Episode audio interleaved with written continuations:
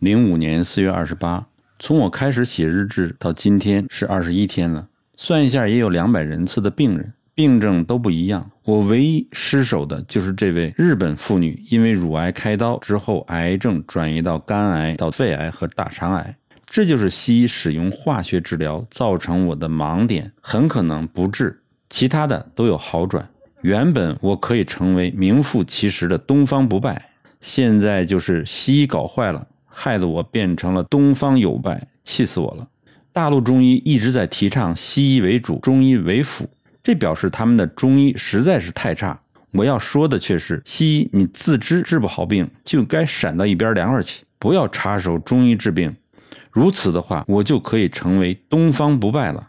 今天法国医师夫妇来复诊，上周四是初诊，初诊是高血压和后头痛，起因是一九九八年的一次车祸。撞断了他的下颚，自此以后他就退休，因为血压太高，疼痛使他无法专心看病。今天来自他的自述：吃完我的汤药，第二天他自己量血压，居然非常正常。再量一次，仍然一样。他以为机器坏了，就向邻居借了血压计再量两次，结果还是正常。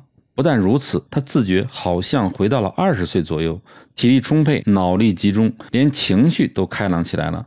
他非常惊讶于中医的快速疗效，同时他也知道不是在控制，根本在治疗。因为他自己是西医，他非常了解西医不可能有这么好的效果。此人是因为住在未来的长寿小镇，被我的病人赶过来。他发誓要回法国跟所有的人说中医药的好处，因为现在法国居然还不能使用中药。我想可能是去法国的中医都是温病派吧。所以无法说服当地人。他太太出诊时严重下痢、恶心、腹胀，人极度疲倦，下身肥大，双脚极冷，这是中医的上热下寒症。一般温病派中医看到这类胖子，都是开清凉解毒的药给病人。我却相反，我开第一副药炮附子就使用了五钱、干姜两钱等等辛温大热的药给他。今天来，立刻握着我的手说：“十年没有这么舒适的，下力好了，腹胀没了，体力恢复，连不断的放屁都好了。”我看这对夫妇如此开心，我是真替他们高兴。但是我也冒了一身冷汗，因为今天还好是碰到了我。如果碰到其他的中医，我保证在一百年法国也不会开放中医中药，还会骂中医不过如此。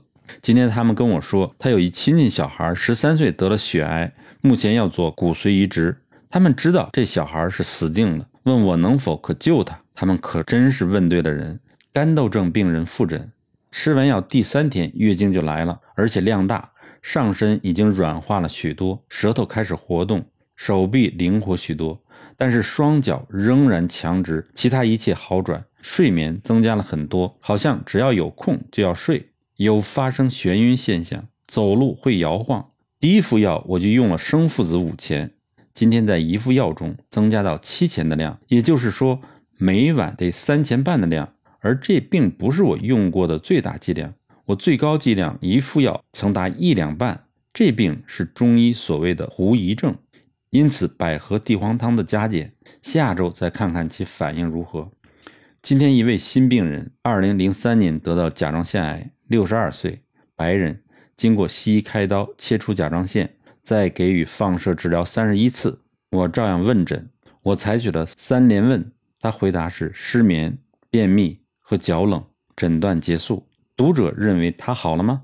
他从一开始跟我讲话就一直在骂美国西医没用，早知道有我在，他根本就不会选择开刀。现在真的是全身难过，生不如死。